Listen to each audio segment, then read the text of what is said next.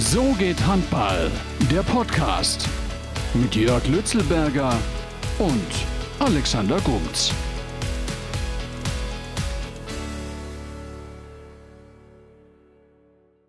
So, liebe Handballfreunde, jetzt gibt es wieder eine neue Folge von Hashtag So geht Handball der Podcast. Mein Name ist Alexander Gumz, ich bin Sportredakteur bei Sky und ich analysiere mit dem besten Taktikexperten der Liquimoli HBL, nämlich Jörg Lützelberger, wieder den aktuellen Spieltag und wir klären zum Beispiel, wer der Gewinner im Tabellenkeller ist und wie die beiden Schwergewichte in der Liquimoli HBL, nämlich Kiel und Flensburg, ihre Pflichtaufgaben zwischen der Champions League gemeistert haben und wer ist eigentlich gut drauf für das European League Final vor und dann waren wir statistisch eigentlich noch richtig gut drauf. Also jetzt viel Spaß mit einer neuen Folge von Hashtag So geht Handball, der Podcast. Ja, herzlich willkommen zu einer neuen Folge. Jörg, ich äh, durchsehe dich, du bist gut erholt. Ja, hallo Gumzi. sehr, sehr erholt äh, warst ja in einem Kurzurlaub im schönen kleinen Walsertal oder Kleinwalsertal. Äh, ganz tolle Bilder hat er ja gepostet, mein lieber Partner hier. Und ich äh, saß zu Hause, aber ich habe trotzdem die Sonne genossen, war im Biergarten, habe den Rat von äh, Frank von Beeren befolgt, mal einen Weizen getrunken und nicht so viel Handball gemacht. Aber trotzdem habe ich äh, mich gut vorbereitet auf eine schöne kommende Stunde Podcast. Ich hoffe, du auch. Ja, ich habe mich auch vorbereitet, ganz besonders auf die Frage, die ich dir jetzt gleich stellen würde. Auch einen wunderschönen Start von mir in die Woche an alle Hörer. Wenn ihr das hört, dann haben wir mindestens Montag, den 17. Mai, und wir blicken zurück auf insgesamt zwölf Spiele. Sechs am vergangenen Donnerstag, zwei am Samstag und dann nochmal vier heute. Wir zeichnen ja immer am mhm. Sonntagabend auf ähm, vier, vier Sonntagsspiele und die gehen wir jetzt für euch durch, nachdem Gumzi folgende Frage beantwortet hat. Und zwar geht es heute mal um die Sündertabelle. Nenn mir doch bitte fünf der Sünder, die sich aktuell in der Top 10 der Liquimoli HBL befinden. Okay, also ich bin ja top vorbereitet. Ja, also Nummer 1, klare Nummer 1 ist Kiviliavicius. Wenn Korrekt. ich den Namen richtig ausspreche. Nummer zwei ist Bargerstedt. Nummer drei ist auch. Zehmann von Coburg. Ja. Dann sage ich noch Pöhle. Dann äh, Chesney, sage ich, von Essen. Kosina, Göppingen. Sind es schon fünf? Du hast sechs genannt, aber bisher nur vier, die in der Top Ten sind. Einer fehlt dir noch. Einer fehlt mir noch äh, Marsenic. Ja, okay, passt. wir, wir, wir, wir erzählen am Ende nochmal auf, wer die Top 10 sind, aber das war, das war eine starke Performance, guckt ja. Das war, das, war, das war wirklich gut. Wir kommen zum ersten Spieltag, zum ersten Spiel. Und zwar, ähm, erstes Spiel, fangen wir an gleich äh, mit äh, einem der Sünder, nehme ich mal stark an, nämlich Bargerstedt, Abwehrchef von Frisch auf Göppingen. Ähm, die haben den Laden dicht gemacht gegen Essen beim 35 zu 27, äh, 17 zu 13 zur Pause. Ähm, leider äh, kann man bei Essen konstatieren, keine Torwartleistung, keine Punkte, ja, weil nur vier Paraden gegenüber zehn Paraden von ähm, Rebmann, der wieder im Kasten stand bei den Göppingern. Und ähm, ich habe da eine unfassbare äh, Fakt rausgefunden, nämlich 268 technische Fehler hat Essen bisher gemacht in dieser Saison und daraus resultieren 70 Gegenstoßtore. Und das ist halt schon ein Megabrett. Also das, das sind sie alleiniger Führender. Und äh, wenn man das auch noch gegen so eine Top-Gegenstoßmannschaft wie Göppingen macht, mit einem unfassbaren äh, Schiller, der jetzt die 200-Tore-Marke geknackt hat und alleiniger Führender der, der Torschützenliste ist, dann hat man da eigentlich nichts zu holen. Ja, gute Zusammenfassung im Prinzip. Glückwunsch an Marcel Schiller. Wieder 13 Tore, den eigenen, den eigenen Rekord aus der aktuellen Saison nochmal egalisiert und damit deutlich die 200 geknackt. Ähm, äh, steuert, steuert auf die Torschützen, auf die Torjägerkrone zu. Und Tusem Essen, die Statistik ist natürlich auch bedrückend, wenngleich ich sie ein bisschen relativieren möchte. Sie wählen natürlich mit dieser Art Tempo-Handball zu spielen, die für sie einzig bewährte, einzig brauchbare Methode, überhaupt Punkte holen zu können in der Liga. Mhm. Sie, sind, sie wären nicht in der Lage, ähm, einzig über, über, über, den, über den Positionsangriff, über 6 gegen 6 oder mit, äh, von mir aus auch mit, mit taktischen Mitteln 7 gegen 6, äh, wie das andere Teams machen, hören, wir ja heute auch noch, ähm, äh, so wahrscheinlich für Punkte in Frage zu kommen. Deswegen haben sie sich von Anfang an unter Jamal Nachi für das Tempospiel entschieden und daher rühren dann natürlich einfach eine, eine, höhere Zahl an technischen Fehlern. Nicht mal nur wegen dem Tempospiel, sondern einfach wegen der höheren Zahl an Angriffen auch. Mhm. Und der, der andere Seite der Medaille dieser Statistik ist dann eben einfach, dass es eine, eine brutal junge Mannschaft ist, wo fehlende Qualität und fehlende Erfahrung äh, dann eben auch zu dem einen oder anderen technischen Fehler mehr führen. Und ähm, was uns jetzt ein Stück weit überrascht oder was, was wir vorher so noch nicht kannten von der Mannschaft, ist, dass die Spiele halt so deutlich ausgehen. Mhm. Das haben wir über die weitesten Strecken der Saison nicht gesehen. Und ähm, diese letzte Nationalmannschaftspause, die es da gab, die hat, die hat äh, in Essen so ein bisschen den, den Bruch reingebracht und die Stimmung gekillt. Und jetzt muss man wirklich auf die Tabelle schauen und sagen, dass sie äh, sehr vernünftig für die zweite Liga planen sollten. Ja, war jetzt die siebte Niederlage in Folge. Also das wird schwierig für Essen. Schwierig war es auch im nächsten Spiel. Und zwar für Nordhorn in Wetzlar war es eigentlich schon in der ersten, nach der ersten Hälfte gelaufen. Da stand es nämlich äh, zur Pause 20 zu 9. Ja, und man hat schon ein bisschen das Gefühl gehabt, es wird ähnlich für für Nordhorn wie für die Eulen. Die haben nämlich 29-11, da schon mal sind die richtig unter die Räder gekommen in der Saison in Wetzlar. Haben es dann noch ähm, relativiert, haben die zweite Hälfte dann gewonnen, wenigstens dann noch ein Lebenszeichen, ein großes Lebenszeichen gesetzt. Ähm, aber in der ersten Hälfte sah es schon ein bisschen aus, als ob da Herren gegen A-Jugendliche spielen. Das äh, sah äh, geschmeidiger, körperlicher und aus, was Wetzlar da gemacht hat. Und die sahen auch ähm, deutlich entschlossener aus, am Ende 35 zu 26. Ja, und ähm, das war ein, ein, schöner Erfolg für Wetzlar, die dann auch noch durchwechseln konnten und äh, das eigentlich so in der zweiten Hälfte locker nach Hause fahren. Ja, deutliche Angelegenheit. Wetzlar bereitet, denke ich, jetzt auch nicht nur in diesem Spiel, sondern auch in den, in den noch ausstehenden Spielen im scheidenden Trainer Kai Wandschneider einen schönen Rundenabschluss. Sie haben wirklich auch die Möglichkeit, hier wieder ein fantastisches Gesamtergebnis über die Platzierung in der Tabelle zu erzielen. Und das ähm, war von Anfang an eine deutliche Angelegenheit mit dem Halbzeitstand von 20 zu 9 dann im Prinzip auch schon entschieden für äh, unsere Hörer, das hatten wir jetzt im ersten Spiel gerade vergessen, ähm, möchten wir natürlich auch noch den Service mit da reinnehmen, dass wir die Torschützen noch kurz erwähnen. Für Wetzlar, Björnsen 7, Rubin 6, Holst 4-1, Linskog 4, Mellegard, Mirkolowski, Sirsen jeweils 3, Fredriksen, Gemp jeweils 2, Weißgerber 1. Für Nordhorn Robert Weber, ein weiterer Kandidat, der äh, Marcel Schiller noch gefährlich werden kann der, äh, im Kampf um die Torjägerkrone. Acht Treffer, äh, fünf vom Strich, Volleycheck 4, Kalafut Mitkal 3, Midema, Posel, Pöhle jeweils 2, Stegefeld und Torbrücke jeweils 1. Und von Nordhorn haben wir dann in der Woche auch noch ordentlich was gehört. Dazu kommen wir aber zu einem späteren Zeitpunkt. Ja, weiter geht's mit Minden gegen Melsungen zur Pause führt Melsungen mit drei Toren 12 zu 15 oder 15 zu 12 und am Ende steht da ein 30 zu 30.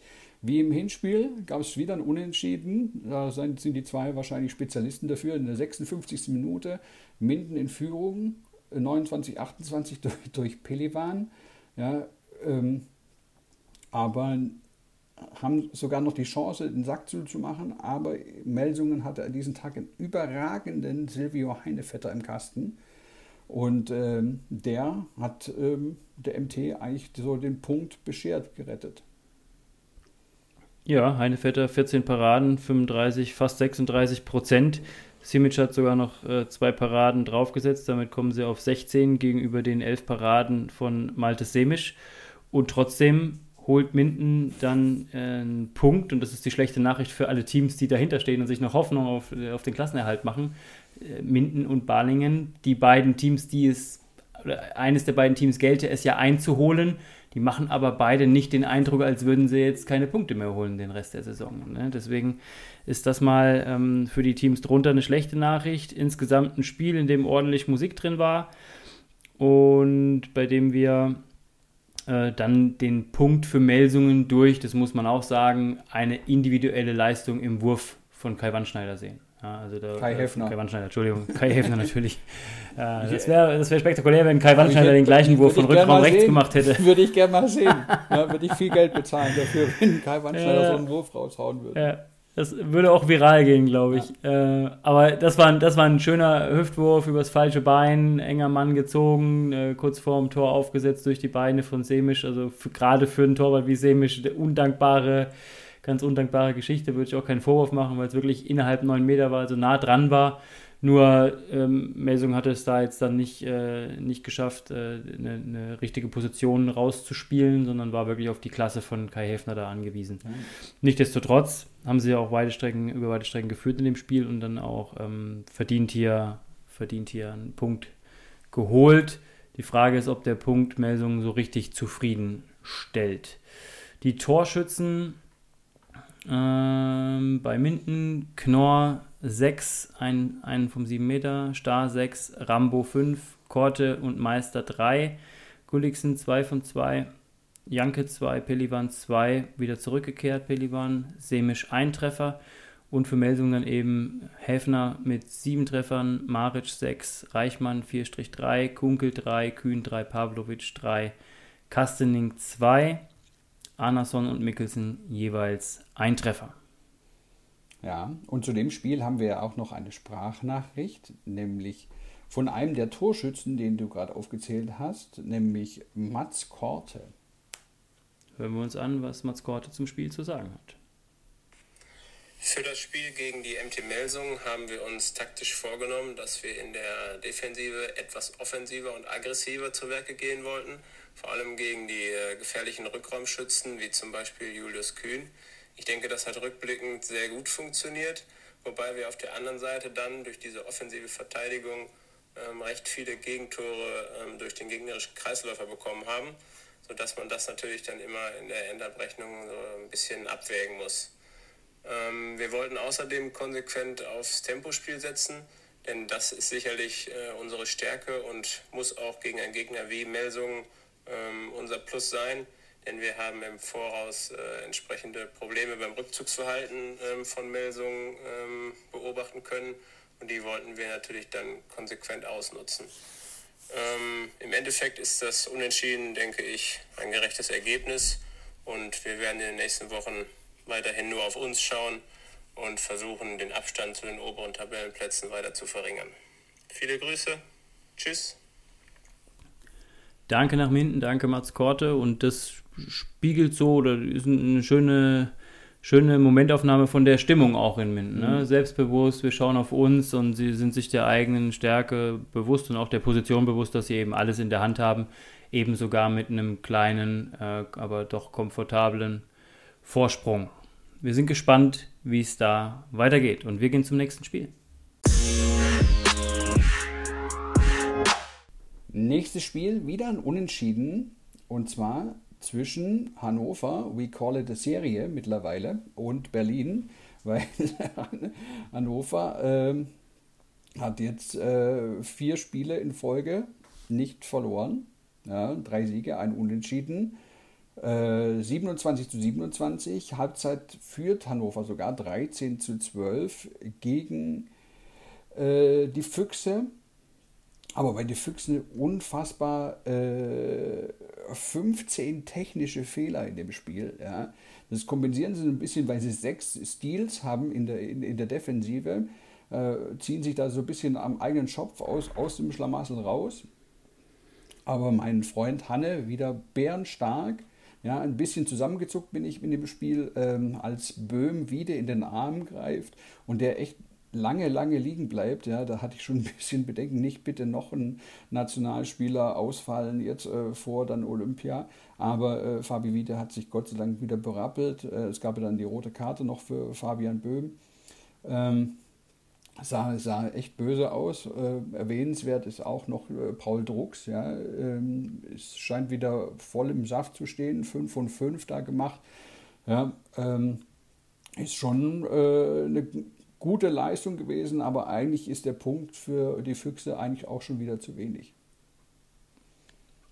Ja, das stimmt. Mich hat es trotzdem gefreut, auch A, dass Fabi Wiede sich offensichtlich nicht schwerer verletzt hat an der Schulter und B, die Dynamik von Paul Drucks zu sehen. Also ich glaube, er hat seine OP und seine Verletzungen und besonders die Reha danach äh, wirklich auch genutzt, um nochmal äh, nochmal gut, gut ins Athletiktraining reinzugehen und sich ordentlich auf den letzten Teil der Saison vorzubereiten. Ich gehe davon aus, dass er sich große, große Hoffnungen macht, noch auf den äh, Zug nach Tokio, beziehungsweise auf den Flieger äh, mit aufzuspringen. Olympia für jeden Sportler äh, in unserer Sportart das Größte, was man, was man erleben kann.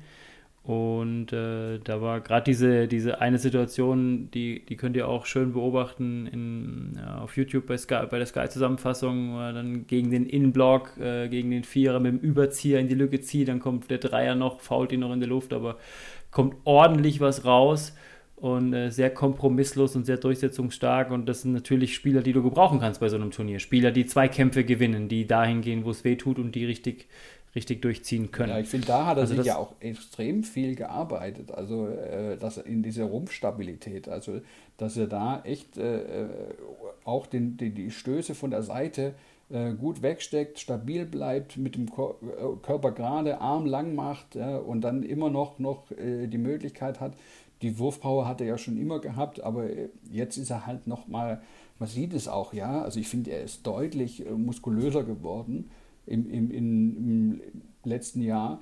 Und da arbeitet er schon sehr an sich. Ja. Ansonsten zum Spiel ähm, leider wieder so ein Beleg für, für meine Beobachtung, dass die Torwartleistung über die gesamte Saison hin, hinweg einfach zu, zu unkonstant ist für, für die Ansprüche der Füchse Berlin, für eine Spitzenmannschaft. Mhm.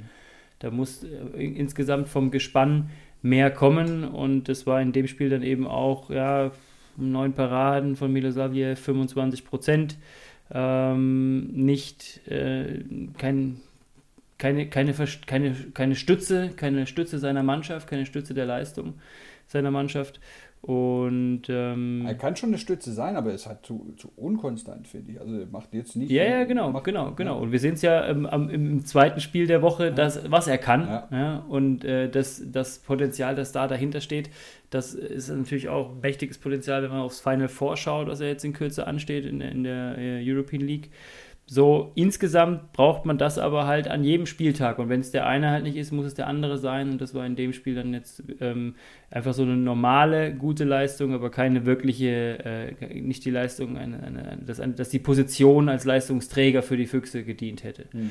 Anderson hat mir in der Woche gut gefallen. Und was man auch sagen darf, ist, die Füchse hatten ja auch das ein oder andere Mal Pech und dieses Mal hatten sie halt Glück mhm. mit dem letzten Angriff.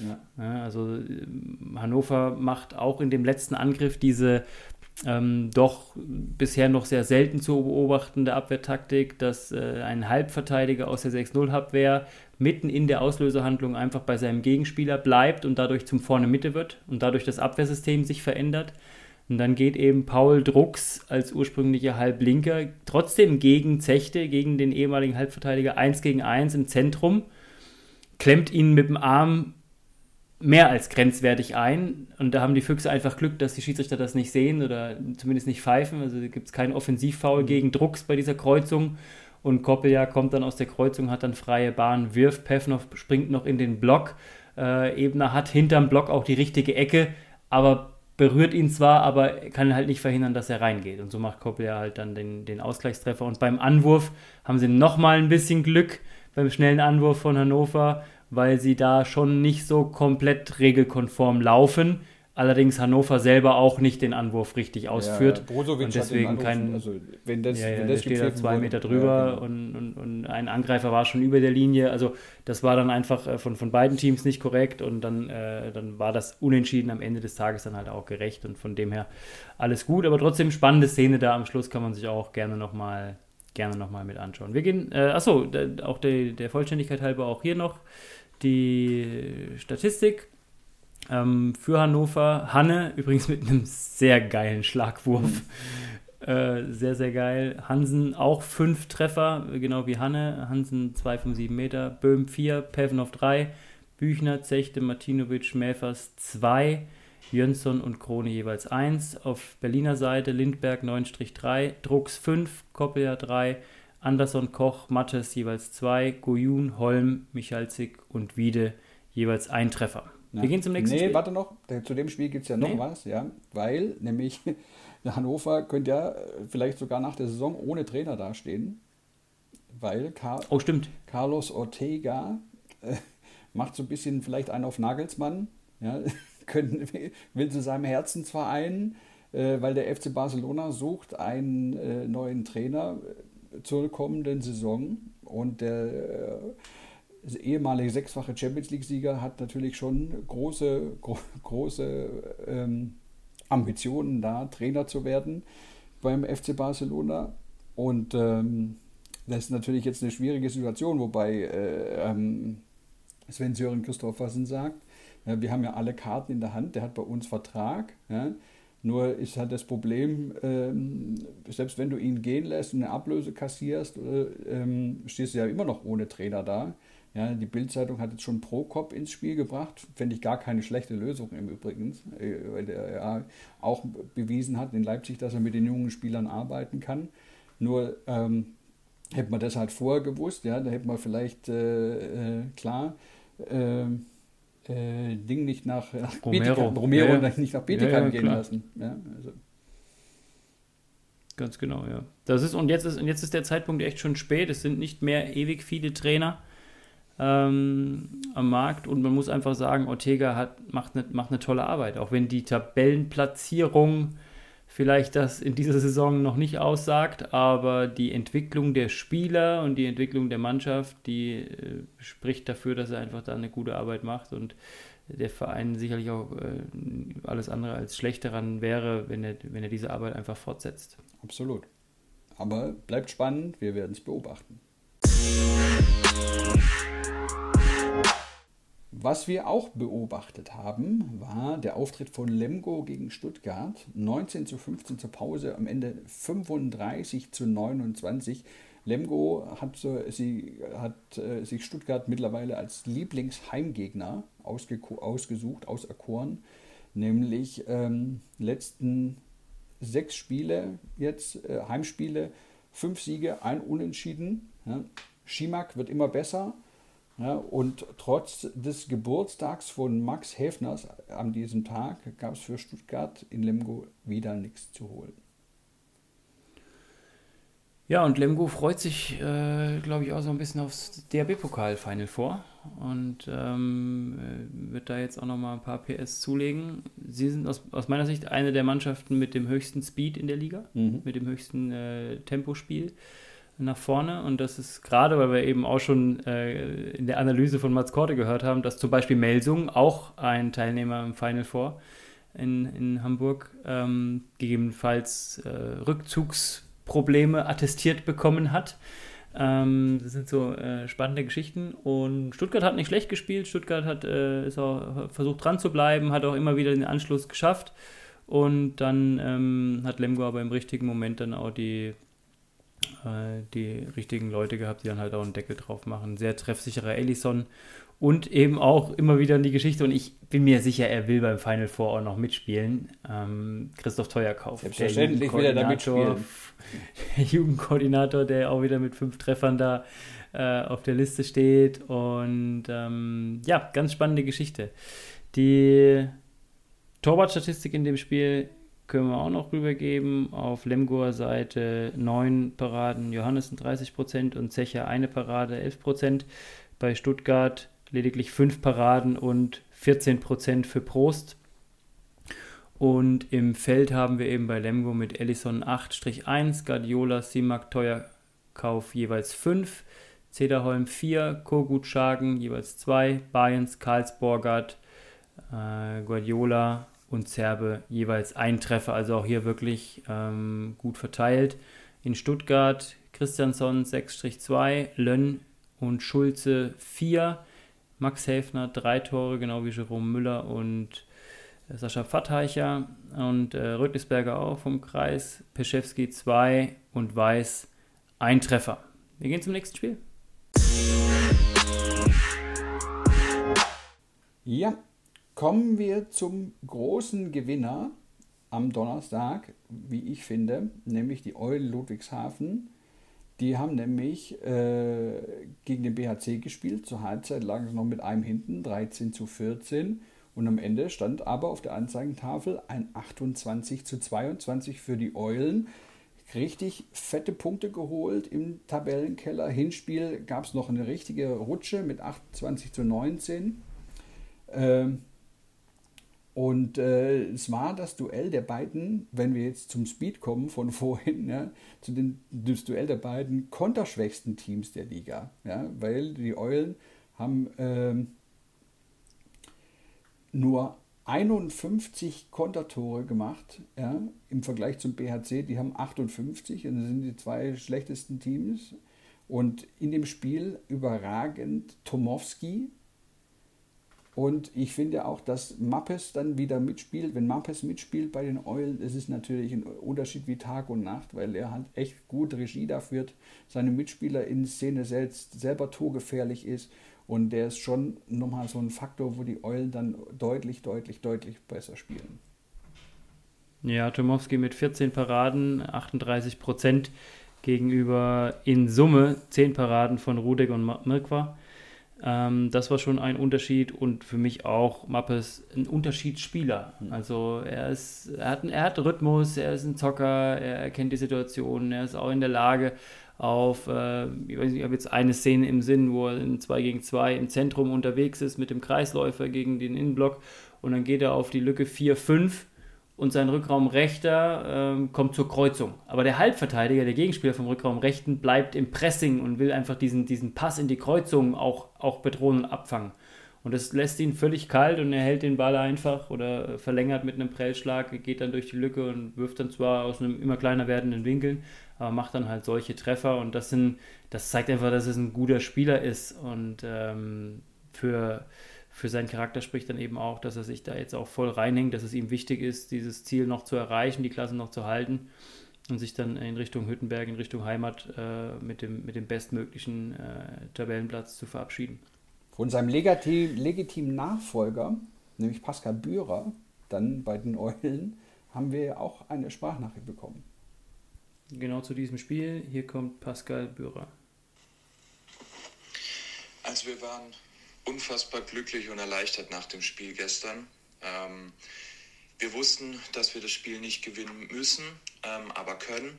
Und mit der Einstellung sind wir reingegangen und wollten ähm, den BHC, die wirklich eine Top-Mannschaft sind, ähm, ärgern. Und äh, ja, ich glaube, das war unser Ziel ähm, in den letzten Trainingseinheiten äh, dass wir dem Gegner ähm, ja, den Rhythmus klauen, wie der Trainer als immer sagt. Und ähm, da sind wir jetzt gerade auf einem richtig guten Weg. Ähm, wir nehmen uns gerade für die Spiele vor, dass wir, ähm, dass es nicht wichtig ist, was man spielt, sondern wie man spielt. Und äh, das nimmt sich gerade jeder zu Herzen und legt da wirklich alles rein bei jeder Aktion. Und äh, ja, so sammeln wir jetzt gerade Punkte und äh, da sind wir jetzt gerade, wie gesagt, auf einem richtig tollen Weg. Ähm, da werden wir dranbleiben. Ähm, zum Spiel gestern, ja, es war, es hat wirklich wieder alles gepasst. Äh, ich glaube, jeder, der, äh, der reinkam, hat einen Beitrag geleistet. Ähm, da nehme ich jetzt mal den Yannick Klein raus, der in der zweiten Hälfte wirklich da noch wichtige Tore macht und wichtige Aktionen zeigt. Und ähm, dann natürlich Tumowski, der hinten im Tor ähm, da alles zunagelt. Ähm, ja, und so zeigt sich, dass äh, diese, dieses Team, ähm, dieses Kollektiv ähm, den Unterschied macht und äh, deswegen ähm, ja, waren wir wirklich, wirklich glücklich nach dem Spiel. Ähm, nichtsdestotrotz ähm, ist es jetzt wichtig, dass wir den Fokus auf Sonntag legen, weil gegen Nordhorn es ein ganz, ganz wichtiges Spiel ist, ähm, gerade zu Hause. Und ähm, da werden wir mit der gleichen Einstellung reingehen und werden dann schauen, äh, was am Sonntag so geht. Danke, Pascal Bührer. Da werden wir auch gleich drauf schauen, was dann am Sonntag so gegangen ist gegen Nordhorn. Für mich war es jetzt einfach nochmal schön zu hören, auch äh, welche Botschaften Ben Matschke in dieser wirklich Drucksituation, in der sie sich befinden, äh, nicht zum ersten Mal, aber in der sie sich erneut befinden, welche Botschaften sie da von ihrem Trainer mit auf den Weg bekommen und äh, wie gut die dann eben auch verankert sind bei den Spielern. Wirklich schön zu hören. Das war der Donnerstag. Da, du Wir wolltest ja noch die Statistik machen zu dem Spiel, oder? Oh, vielen Dank für die Erinnerung, Gumzi. Natürlich mache ich auch hier die Statistik Wollte nicht gerne. deinen Rhythmus brechen, à la Matschke. Perfekt. Äh, du, du, hast, du hast den Rhythmus nicht, nicht geklaut. Alles gut, du, du hast ihn mir zurückgebracht. Wagner, sieben Treffer für die Eulen. Durak 4-2, Scholz 4, Klein und Mappes jeweils 3, Remlinger, Vajulin jeweils 2, Dietrich Falk und Haider je ein Treffer. Für den BHC Gutbrot mit sechs Treffern, Arneson 5, Boomhauer 4, Dari 3, Gunnarsson 3-1 und Fontaine ein Treffer. Und jetzt sind wir mit dem Donnerstag fertig und gehen zu den beiden Spielen am Samstag. Richtig. Kommen wir zum Samstag. Kiel legt vor im Meisterkampf gegen Balingen, aber es war ein hartes, hartes Stück Arbeit. 38 zu 34, der Halbzeit stand es 21 zu 19. Ja, die Kieler, die müssen verzichten jetzt bis Saisonende und wahrscheinlich muss Patrick Winzek auch auf Olympia verzichten. Ich hoffe es ja schwer für ihn nicht. Aber der hat sich in der Champions League unter der Woche beim 31 zu 29 gegen Paris das Wadenbein gebrochen. Das ist natürlich eine Kackverletzung, ganz ehrlich, weil man da ja das ewig nicht belasten darf, weil das wird ja einfach äh, fi- fixiert und dann darf man es nicht belasten. Das ist natürlich schlecht, dann geht die Muskulatur weg, alles Mögliche. Also, das, also ich, ich sehe schwarz für Olympia mal ehrlich gesagt. Aber Patrick ist ja auch ein Kämpfer. Ich hoffe, dass es klappt. Im Spiel ja, ähm, war es dann Balingen mit sehr vielen Verletzten, sind nur mit 13 Spielern angereist. Zum Beispiel hat Lipovina gefehlt, äh, hat aber dem keinen Unterschied gemacht, weil Zobel da in die Bresche springt, haben viel 7 gegen 6 gespielt gegen die Kieler. Und auf Kieler Seite ist Sargosen wieder fit. Ja, ähm, wahrscheinlich zum richtigen Zeitpunkt fürs Rückspiel gegen äh, Paris. Und ich fand auch Sunnefeld hat ein starkes Spiel gemacht. Ja, und was dann auch interessant ist, ja, es ist es ist das achte Spiel in Folge oder achte Sieg in Folge nach dieser Derby-Niederlage gegen Flensburg. Und ähm, die Kieler haben das anscheinend da gut verkraftet, diese oder äh, die richtigen Schlüsse draus gezogen und geben jetzt Gas im Kampf um die Meisterschaft. Ja, das war, also Baling ist mit einem ganz klaren Plan angereist, diese Situation auszunutzen, dass Kiel A, einen wichtigen zentralen Spieler verloren hat, defensiv vielleicht noch wichtiger als offensiv. Das heißt, sie müssen wirklich da auch die Abwehr, äh, die, die, die Startformation ein bisschen umbauen, wenn sie, äh, zumindest wenn sie 6-0 verteidigen wollen. Und ähm, befinden sich zwischen zwei Champions League-Spielen, zwischen zwei Champions League K.O.-Spielen. Und das wusste Balingen und deswegen haben sie ähm, da ganz klar versucht, ihre Chance auch zu nutzen. Vom ersten Angriff an mit dem siebten Feldspieler sehr diszipliniert. Der siebte Feldspieler hat in Balingen natürlich eine große Diskussion, äh, eine große Tradition, Entschuldigung. äh, auch auch. Diskussionen gibt es da natürlich. Ja aber eben eine sehr große Tradition und ähm, das, haben sie, das haben sie gut gespielt. René Zobel war ein fantastischer Vertreter, hat seine Chance unglaublich gut genutzt in Abwesenheit von äh, Vladan Lipovina. Und so waren sie richtig, richtig lange im Rennen. Und dann ist leider das passiert, was dir halt bei Kiel dann schon öfter mal, äh, öfter, nicht, nicht passieren darf, aber öfter halt passiert. Wenn du dann Fehler machst, dann sind sie im Stile einer Sp- Spitzenmannschaft da und bestrafen die knallhart. Und dann gab es halt eben nach dem 33-33 einen 4-0-Lauf und das Spiel ist durch. Und dann kommst du auch nicht wieder, kommst du auch nicht wieder zurück in eine Position, von der aus du dann noch was mitnehmen kannst. Die Aufstellung äh, im Tor hatten wir eben Quenstedt mit sieben und Landin mit zwei Paraden. Das heißt hier alles andere als äh, überragende Torwartleistung auf Kieler Seite. Ähm, für Balingen äh, eben auch Ruminski mit ähm, fünf Paraden und die auch überwiegend in der zweiten Halbzeit. Das heißt, in der ersten Halbzeit sind da wirklich 40 Treffer gefallen. Mhm. Und ähm, im Feld haben wir für Kiel Pekela 7, Eckberg 6-4, Sundefeld 6, Dufniak, Sargosen jeweils 4, Rheinkind, Weinhold jeweils 3, Darmke 2, ähm, Magnus Landin, Vogt und Sarabetz jeweils ein Treffer. Für Balingen Notdorf 8, Zobel wie gesagt 6, Strohsack 4, Gretason 3-3, Widerstein 3, Zintel 3, Beciri 2, Diebel 2-1, Saueressig 2 und Heinzelmann 1. Also hier der andere Name, den man vielleicht bei einer vollen Baliger Kapelle gar nicht lesen würde. Wenn Dovniak jetzt noch eins mehr gemacht hätte, dann wäre übrigens der vierte Kieler Spieler gewesen in der Saison, der schon die 100 Tore mal geknackt hätte. Das ist schon äh, Feuerpower von allen möglichen Positionen.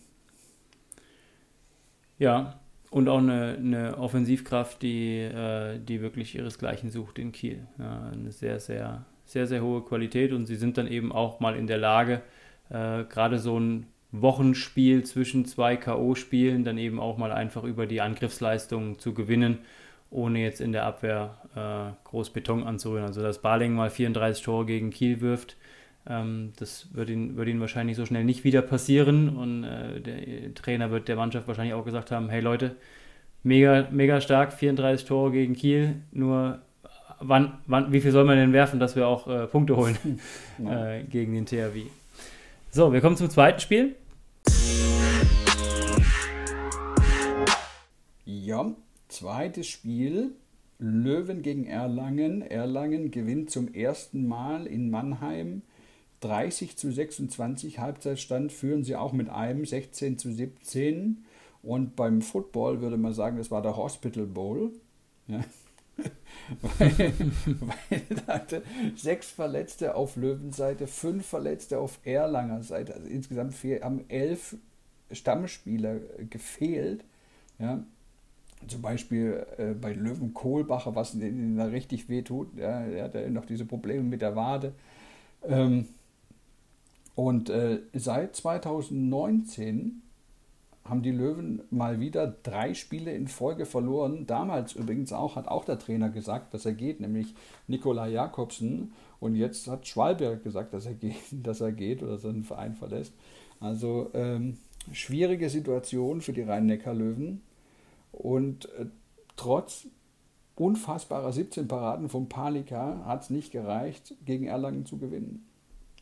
Ja, und wie erlebst du das, Gumzi? Das würde ich gerne wissen. Wie erlebst du die Situation, dass äh, Schwalbe ähm, natürlich den Verein verlässt am Saisonende, aber schon jetzt gefühlt die Mannschaft abgibt an den neuen zukünftigen Trainer, jetzigen eigentlich Assistenztrainer, Co-Trainer, Klaus ja, Gärtner. Ich weiß jetzt nicht genau, wie da die Kommunikation im Verein ist, ja, ob man das jetzt sagt, dass man also ich habe so das Gefühl, die legen jetzt den vollen Fokus auf dieses Heim-EHF-Final vor. Ich glaube, da wird Gärtner nicht viel äh, machen. Das ist dann Schwalbe-Ding. Der wird sich da volle Lotte reinhängen, weil da das will er unbedingt gewinnen. Ja, und dass man jetzt sagt, okay, wir gucken jetzt, dass wir äh, international spielen am Ende der Saison, haben halt jetzt gerade echt Pech mit unfassbar vielen Verletzten. Aber dass wir jetzt sagen, okay, wir gehen volle Kanne, wir gehen all in bei diesem Final Four ja, und jetzt schon so einen Soft-Übergang machen. Also ich, grundsätzlich finde ich das ja nicht verkehrt. Ja? Nur äh, ich, es ist halt auch eine schwierige Situation, dass man den neuen dann vielleicht schon sogar schon ein bisschen anzündet und wenn nicht, also verbrennen will ich jetzt nicht sagen, aber schon so ein bisschen ähm, ja, äh, einen, schlechten, einen schlechten Vibe mitgibt für die neue Saison.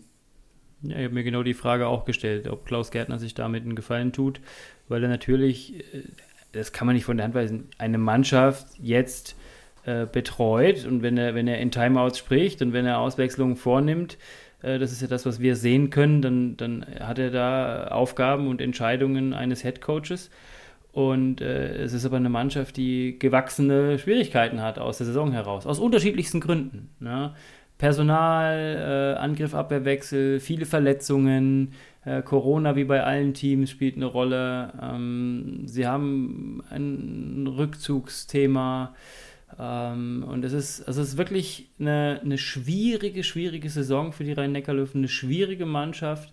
Ich bin sehr gespannt, wie sie es schaffen werden, sich auf den Punkt nochmal äh, äh, auf, ein, auf einen Peak zu bringen für das Heimturnier. Das Turnier findet ja in Mannheim statt.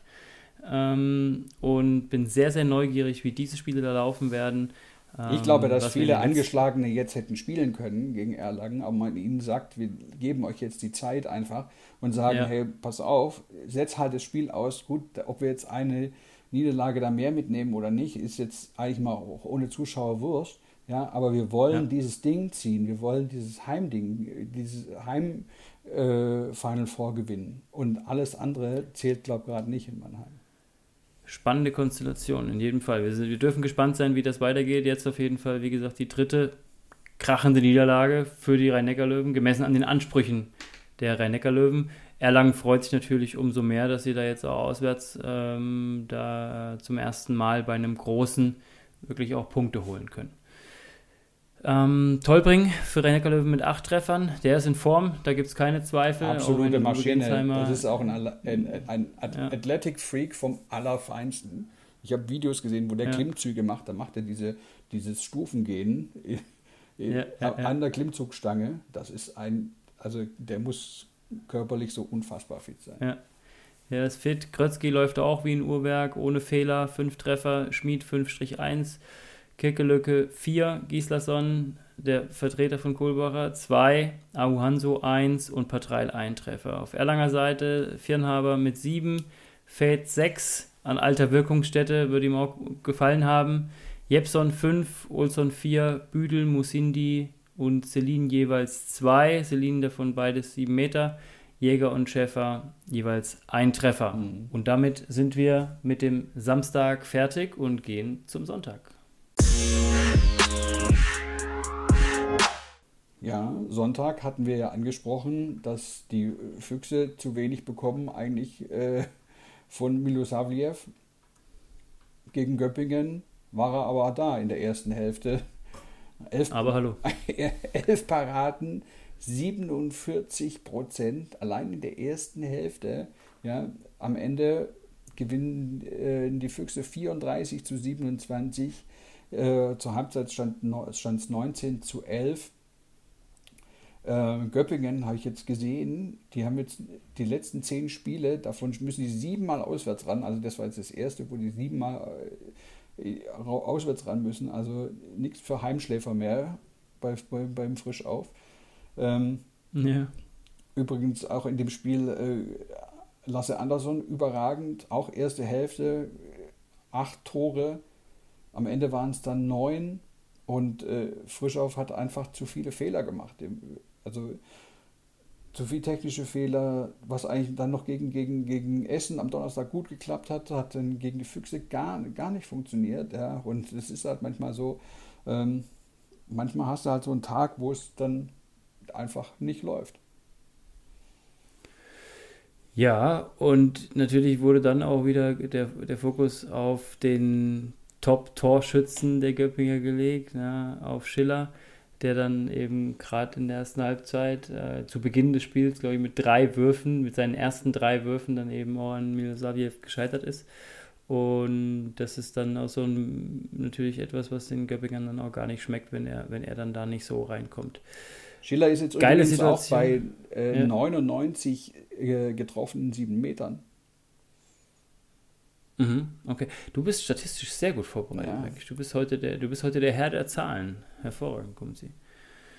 Ähm, wir haben für die Füchse, die sich jetzt warm werfen, warm geworfen haben, mit 34 Treffern für das Final Four in der European League, Anderson mit neun Treffern, der auch wirklich äh, stark, starke Führungs- Ausstrahlung gehabt hat in dem Spiel und auch konsequente Handlung. Ich erinnere mich an die eine, an die eine Situation, wo er wirklich die zweite Welle von, vom eigenen 9 Meter fast äh, bis zum Abschluss vorne Coast to Coast durchläuft, obwohl da richtig viel Traffic unterwegs mhm. war. Äh, am Ende sogar noch der eigene Kreisläufer noch fast mit dem, mit dem Weg ist beim Abschluss. Und das ist aber das, was die, was die Füchse von ihm sehen wollen. Ja. Das ist auch das, warum sie ihn nach Berlin geholt haben. Und ähm, ich glaube, dass ihm das Spiel heute auch richtig gut getan hat. Anderson 9, Koch 4, Lindberg 4-1, Drucks, Freihöfer, Wiede jeweils 3, Ernst Michalzik jeweils 2, Goyun, Koppeljahr, Marsenic und Milosavljev jeweils ein Treffer. Macht 34 auf Göppinger Seite, dann eben nur in Anführungszeichen 27, davon 5 von Ellebeck, Grosina 4, Hermann 3, Heimann 2, Kneule 2, Rentschler, Schiller, Teilinger ebenfalls alle 2, Bagaset, Bosic Pavletic, Goller, Jonsson und Zelenovic jeweils ein Treffer. Ich glaube ja, dass Anderson nächstes Jahr richtig explodiert. Also wenn der dann das zweite Jahr Bundesliga hat sich dann gewöhnt, ja, man kommt ja von Barcelona, da hat er, da hat er äh, vier, vier schwere Spiele in der Saison. Hier hat er halt jeden, jeden Spieltag eins. Und bis er sich daran gewöhnt hat, das dauert wahrscheinlich eine Saison, auch was, was die Ansprüche bei den Füchsen ist, aber ich glaube, der explodiert nächstes Jahr. Das wird eine voll Das darf man halt, das darf man halt bei den Berlinern wirklich sagen, wenn man auf den Kader schaut. Mal abgesehen von Lindberg ist jetzt noch keiner so richtig alt. Nee. Ja, das sind wirklich noch viele Spieler, gerade im Rückraum, die auch echt die besten Jahre noch, noch vor sich haben. Oder äh, ja, Fabian Wiede ähm, der, der da noch, noch lange nicht zum alten Eisen zählt, auch wenn er, genau wie Paul Drucks, vielleicht schon ein paar Blessuren mit sich, mit sich rumträgt. Aber die, die sind einfach ganz jung reingekommen und die haben echt noch viele gute Jahre vor sich. Und wenn die nochmal eine Saison zusammenspielen, dann werden die nächstes Jahr auf jeden Fall auch wieder zu den Kandidaten da oben gehören. Und der alte ich Lindbergh ja noch, noch ich, warte, ich warte ja nur darauf, ich warte nur darauf, dass da doch noch was auf der Torwartposition ja. passiert zur Abwarten. nächsten Saison. Da bin ich, bin ich neugierig. Okay, wir kommen zum nächsten Spiel.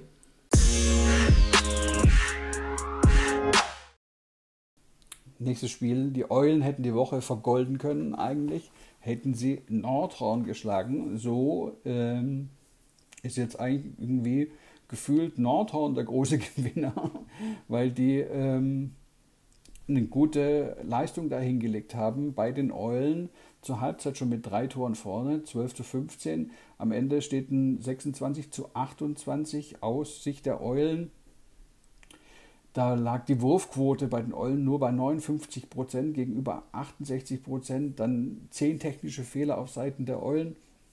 Und natürlich, ähm, wie im Hinspiel, war es Bart Ravensbergen, der hier den Zahn zieht. Im Hinspiel hat er unglaubliche 45 Prozent gehalten, jetzt waren es 12 Paraden.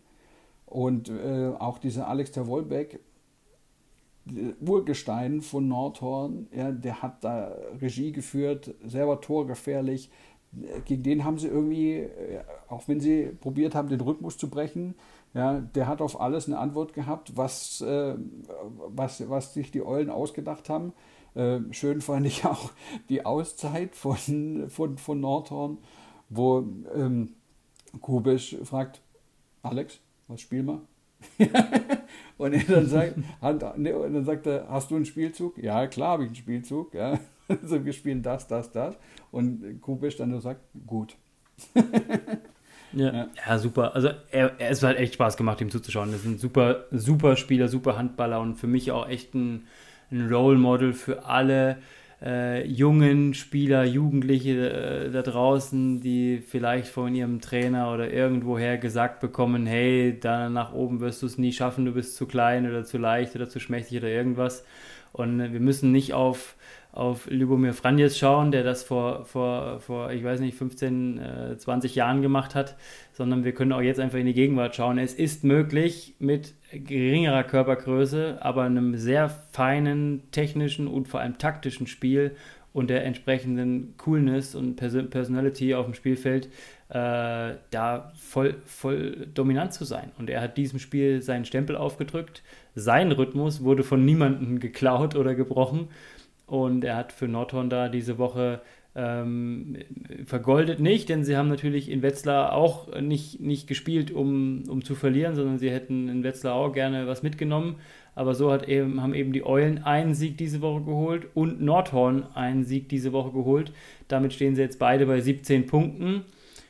Nordhorn ähm, ein oder zwei Spiele mehr schon gespielt und beide haben einen Abstand. Deswegen ist für mich eigentlich trotz allem der Gewinner äh, weder, weder die Eulen noch Nordhorn so richtig aus dieser Woche, sondern eher ähm, Balingen und Minden. Auch wenn Balingen in Kiel verliert und Minden nur, nur einen Punkt, in Anführungszeichen nur gegen Melsungen holt.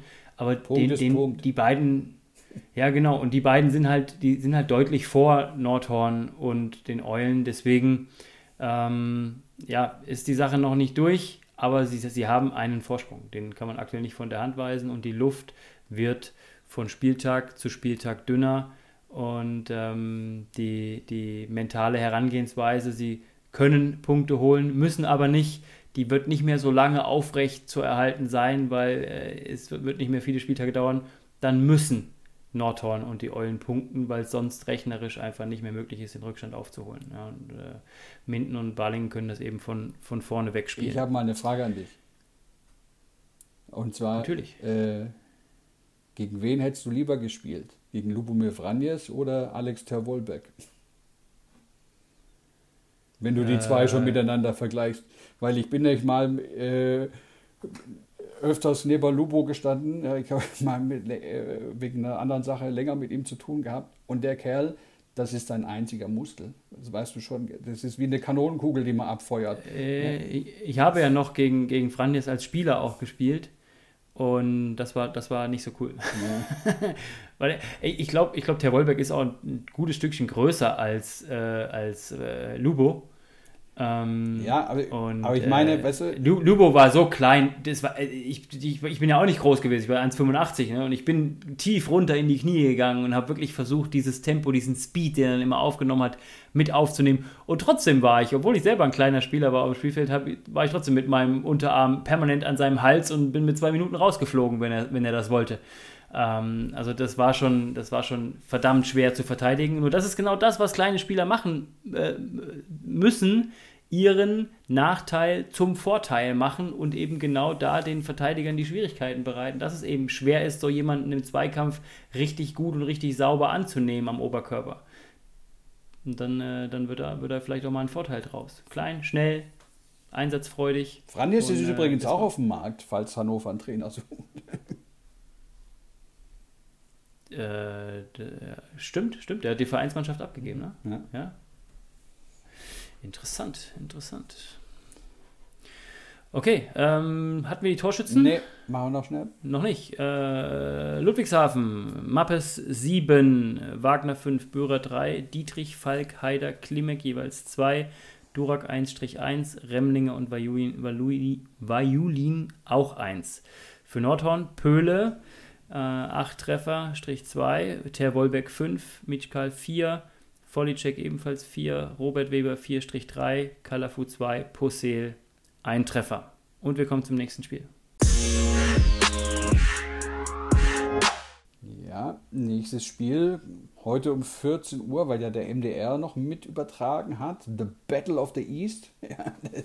Ostderby, Magdeburg, Leipzig, ja, und die Könige des Ostens dürfen sich ja jetzt Leipzig nennen, weil zweimal gewonnen gegen Magdeburg, einmal gegen Berlin, ja, also die haben, äh, führen ganz deutlich in der Osttabelle jetzt auch wieder 33 zu 34 in Magdeburg gewonnen. Zur Halbzeit bärenstarke erste Halbzeit gespielt, 14 zu 18.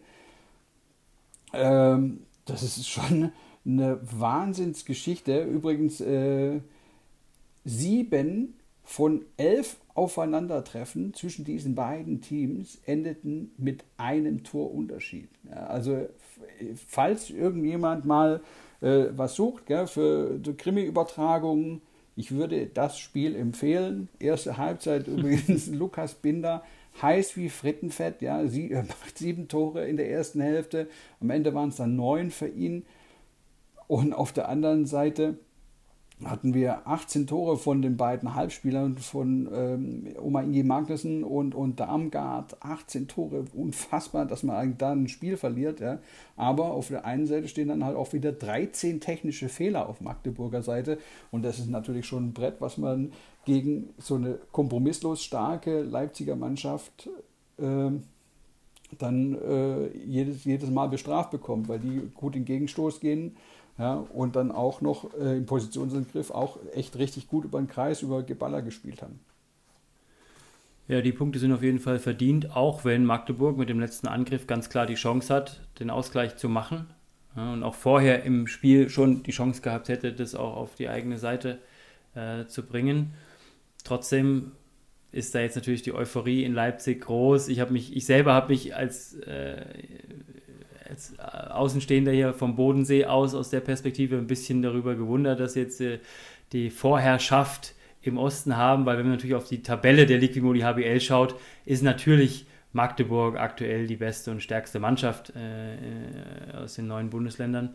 Und trotzdem, wie du es beschrieben hast in der Statistik, das ist wirklich ein Derby. Ne? Und mhm. beide Teams gehen dieses Spiel auch an wie ein Derby. Und die beiden, die beiden Spiele, die wir dann in dieser Saison gesehen haben, die waren Vielleicht nicht immer hochklassig, aber sie waren echt spannend und packend und die Teams haben da alles reingeworfen. Für Philipp Weber ein besonderes Spiel, der natürlich zum SCM mhm. wechselt, zurückwechselt in seine Heimat. Ähm, hat er auch vor dem Spiel schon gesagt, dass er ein bisschen äh, Bauchkribbeln dabei war, als der Bus äh, nach Magdeburg reingefahren ist. Und ähm, für ihn natürlich umso schöner, dass er dann jetzt da auch, ähm, das ist immer gut als Sportler mit der Mannschaft, die man ja verlässt, trotzdem dann da auch äh, zu siegen, das ist eine gute Sache, ein gutes Gefühl. Und ansonsten, was kann man zum Spiel sagen? Man kann es am Spielstand ablesen. Beide Teams waren unzufrieden mit der Torwartleistung. Es wurde äh, schon früh gewechselt. Ja, nach einer Viertelstunde, einer guten Viertelstunde haben ähm, die Teams schon äh, den Keeper gewechselt. Und ähm, Darmgard macht wieder neun Treffer, obwohl er zu Beginn des Spiels noch auf der Bank sitzt. Ja, ähm, Vielleicht braucht er das. Und, äh, ja, ist wie gesagt, man kann einen Spieler auch, du kannst die Reha deines Lebens machen und überfit wieder zurückkommen und trotzdem direkt von Anfang an jedes Spiel 60 Minuten auf dem Spielfeld zu stehen, ist nicht gesund. Es ist, äh, ich finde es richtig, was Bennett Wiegert macht, das ein Stück weit aufzubauen, zu, einmal zu, zugunsten äh, im Sinne der Mannschaft, dass die Balance da auch einigermaßen gewahrt bleibt und aber auch im Sinne des Spielers, dass der halt nicht direkt überdreht und ein Vierteljahr später in der nächsten Verletzung drinsteckt. Mhm. Und sie haben ja auch, ähm, haben wir heute schon mehrfach angesprochen, neben den Füchsen und neben den Rhein-Neckar-Löwen haben sie auch dieses große Ziel, den Titel zu holen in Mannheim. Ähm, sie sind ja im Halbfinale gegen die polnische Mannschaft, gegen Plotzk. Ähm, äh, die, die, die, das, die einzige äh, Paarung, die quasi wirklich international äh, ist an dem Wochenende, beziehungsweise in der Hoffnung, dass Magdeburg gewinnt, bleibt es dann die einzige internationale Paarung, weil dann hätten wir ja ein deutsches, ein deutsch-deutsches Finale. Und ähm, ja, ich bin sicher, dass, dass sie äh, jetzt äh, natürlich nicht das Selbstvertrauen und die Euphorie von einem Sieg aus dem Derby hätten sie gerne mitgenommen. Trotzdem werden sie hochmotiviert und konzentriert, fokussiert da, da einen absoluten Fight im Halbfinale auf die Platte stellen. Und äh, wir freuen uns auf jeden Fall, dass Darmgard es rechtzeitig geschafft hat, für dieses Turnier auch in Form zu kommen. Ist ja trotz der, Nieder trotz der Niederlage ist es ja mein Favorit übrigens für dieses Final Four. Also, meine auch. Also Magdeburg, wenigst, die wenigsten Verletzten ja, und eigentlich auf allen Positionen und vom Spielerischen her momentan am besten drauf. Aber wir werden sehen, da kann viel passieren. Eins haben wir noch. Halt, haben wir Statistik schon? Die Statistik könnte ich noch, kann ich noch hinterher liefern. Ähm, Darmgard 9, Magnusson 9-4, Mertens 4, Gullerud, Musa jeweils 3, Hornke, O'Sullivan 2 und Pettersson 1. Für Leipzig trafen Binder 9 mal, das hattest du schon gesagt, Geballa 6, Witzke 6, Wiesmach 5, Remke 4, Weber 3 und Milosevic ein Treffer. So, jetzt krönender Abschluss dieses, dieses zwölf, zwölf Spiele umfassenden Spieltages. Coburg gegen Flensburg. Äh, zur Pause 11 zu 15 für Flensburg. Am Ende ein 25 zu 29. Ähm, Jetzt ist so, dass äh, Flensburg jetzt 29 Spiele in Folge gegen keinen Aufsteiger mehr verloren hat, beziehungsweise überhaupt einen Punkt abgegeben hat. Ja, die haben jetzt 29 Spiele gegen, den, gegen Aufsteiger in Folge gewonnen. Das letzte Mal, dass sie einen Punkt abgegeben haben, war im März 2015 beim 22 22 gegen Erlangen. Und jetzt auch, da war es wie im Hinspiel gegen Coburg. Nach äh, 10 Minuten halten sie gut mit. Ja. Ich fand da auch äh, faszinierend äh, von unserem lieben Freund und äh, Fan des Podcasts, Andreas Schröder, der vor dem Spiel sagt, ja, ich glaube noch fest daran, dass Coburg die Klasse hält. Ich finde es auch vollkommen richtig, dass man sowas sagt, weil wenn man nicht an Wunder glaubt, wie sollen sie dann passieren? Ähm, und äh, deswegen ist es äh, war das auch am Anfang echt eine gute Leistung. Die führen auch, ja, waren echt am Anfang unangenehm eklig gegenüber Flensburg, hatten eine gute Idee mit äh, breiter Spielanlage, auch viel über den Kreisläufer. Ähm, es hat gut funktioniert, aber dann kommt halt Flensburg ins Rollen und die haben halt dann mit Schögart und Mensa auch zwei Spieler, wie du vorhin gesagt hast, die auch kompromisslos, wie Rött auch, zwei, dreimal in dem Spiel kompromisslos äh, Coast to Coast gehen und da voll durchziehen. Äh, Mensa einmal faszinierend, mit einer, mit einer Passtäuschung spritzt die komplette Coburg-Deckung auseinander. Also äh, das sind halt schon Spieler, die eine andere Technik haben, die andere, die andere Athletik haben und äh, was die auch für ein Pensum abfeuern, ist Wahnsinn. Rött und Gottfriedson sind auch noch angeschlagen äh, schleppen so kleine Blessuren mit, müssen halt spielen, weil es nicht anders geht. Und äh, die gewinnen, gewinnen, gewinnen, genau wie Kiel. Und deswegen ist dieses Meisterschaftsrennen so unfassbar spannend. Ja, das bleibt auch hoffentlich noch lange spannend. Und äh, es ist auch wirklich äh, gut zu sehen, wie Kiel und Flensburg in dieser Woche eben dann das äh, perfektioniert haben, wie das klassische Sprungpferd nicht unbedingt höher als man muss ähm, vielleicht auch irgendwo Kräfte verteilend oder Kräfte schonend, ähm, da die Punkte trotzdem sicher und souverän einzufahren und ihre Qualität einfach auf die Platte zu bringen. Ähm, ich glaube, im Rückraum haben sie nicht so riesige Alternativen, die, äh, die, ähm, die Kräfte zu verteilen. Also die Rotation bei Flensburg ist da schon deutlich klein, kleiner geworden, mhm. als sie zu Saisonbeginn geplant war. Ähm, auf den Außenpositionen gelingt es dann schon noch ganz gut, dass sie sich da eben abwechseln, weil sie einfach doppelt gut besetzt sind, ja. solange alle gesund sind. Lasse Möller ist, ist ja jetzt auch noch am Knorpel operiert worden. Gell? Das hat man ja in den letzten Folgen eigentlich gar nicht erwähnt. Das wäre natürlich auch noch einer, der für schöne Entlastung sorgen könnte, aber ähm, da weiß ich jetzt nicht mehr. Das reicht wahrscheinlich eh nicht mehr für die Saison. Ja, dann hatten die ja noch am Donnerstag das Spiel in Aalborg, wo eigentlich die Leute dachten, ja, das wird eine klare Angelegenheit für die SG. Am Ende steht ein 21 zu 26 eine Niederlage gegen starke, ja. starke Dänen, wo eigentlich drei Schweden herausragend sind. Die haben drei Schweden im Kader und die haben den Unterschied gemacht. Ähnlich wie, wie in Flensburg, also Torhüter, dann die zwei Rückraumspieler mit Klar und Sandal, die echt da einen rausfeuern. Also war schön zum Angucken eigentlich. Äh, weil es echt, äh, äh, waren zwar keine Zuschauer da, aber ich fand es hat einen anderen Sound gehabt als in Bundesliga, wenn der Ball da reingefeuert wurde. Aber, ja. aber äh, da ist am Mittwoch dann das Rückspiel und ich äh, glaube ja, dass es dann nochmal mega spannend wird, ja, wer, wer von den beiden dann ins Final Four einziehen, weil man muss ja mal überlegen, das ist ja dann nochmal äh, für Kiel sind es ja nochmal zwei ganz andere Belastungen. Ja? Die haben ja zwei Final Fours mit Pokal und wenn die jetzt das schaffen, gegen Paris äh, auch noch da reinzugehen, dann haben die ja nochmal noch mal eine mega, also nochmal zwei extra Spiele. Ja? Und wenn jetzt, wenn jetzt Flensburg da auch reinkommt, ähm, wenn du eh schon so halb humpelst ja, und da so ein, auf einer Rille über die Ziellinie läufst, dann äh, wird es natürlich, ähm, also eine, eine heiße Angelegenheit in Sachen Meisterschaft. Ja.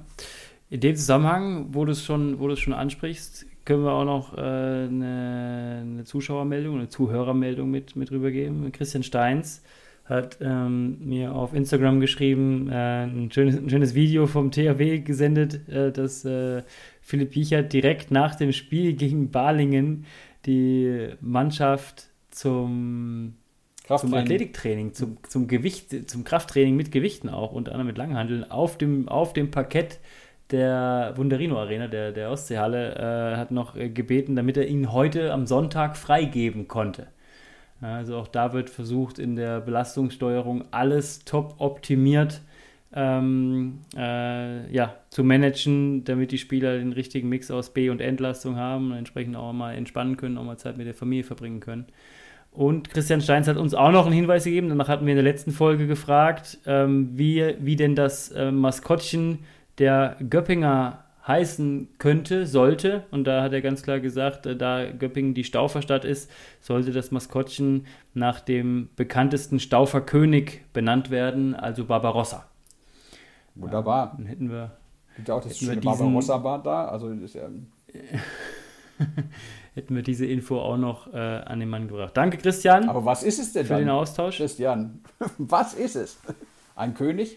Wer, ein Ritter? Wäre es dann ein, ein, ja, ein, ein Tier vermutlich nicht. Das war ja deine Frage beim letzten Mal.